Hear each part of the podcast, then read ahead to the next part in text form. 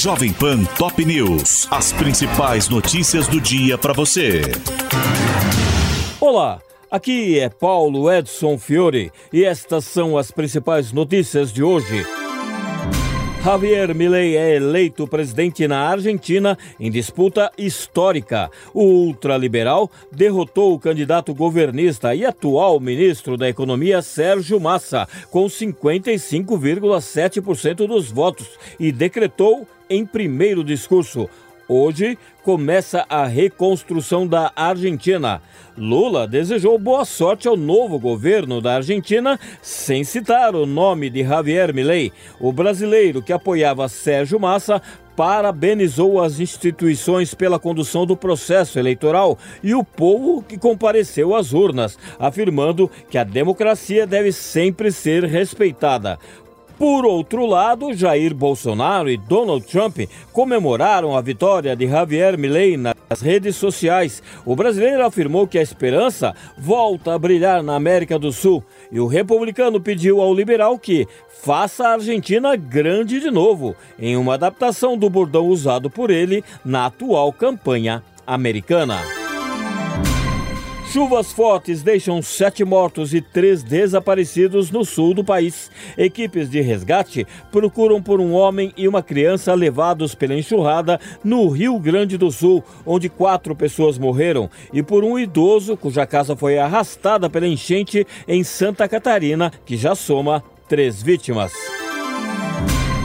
STF tem maioria para rejeitar a ação contra Glaze Hoffman por corrupção. No julgamento no plenário virtual, que termina hoje, seis ministros afastaram a denúncia da PGR, que acusa a presidente do PT de receber 5 milhões de reais em propina da Odebrecht na campanha de 2014 para o governo do Paraná.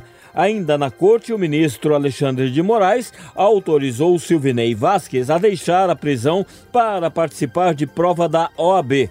Moraes vetou, no entanto, que o ex-diretor da PRF prestasse o exame da primeira fase da ordem em Florianópolis e ele saiu da sede da PF em Brasília para responder às questões sozinho em uma sala da Uniceub, na Asa Norte.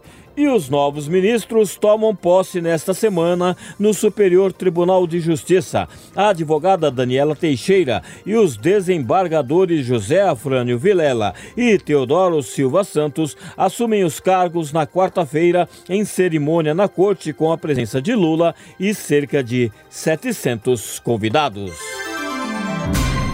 Benjamin Netanyahu rebate sugestão de Joe Biden para o controle da faixa de Gaza após o fim do conflito. Em resposta a artigo publicado pelo presidente norte-americano, o premier israelense afirmou que a autoridade palestina não é competente para governar o enclave. Desenrola Brasil passa a oferecer a partir de hoje o parcelamento de dívidas de até 20 mil reais.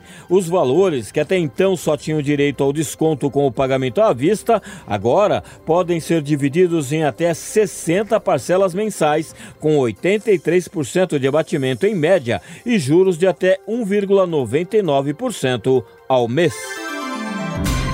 Presidente da Petrobras diz que Alexandre da Silveira entendeu mal a ordem de Lula para baixar os preços. Após ser cobrado pelo ministro, Jean Paul Prats publicou posts em que afirma não fazer sentido agir por impulso e que, se Minas e Energia quiser orientar a empresa a reduzir diretamente, terá de seguir a lei das estatais e regras do Estatuto Social.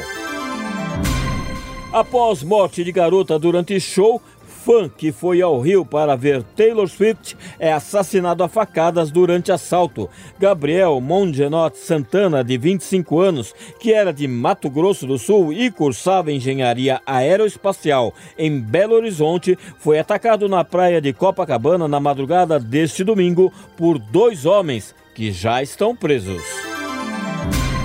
Novak Djokovic vence Jannik Sinner e é campeão do ATP Finals pela sétima vez em Turim.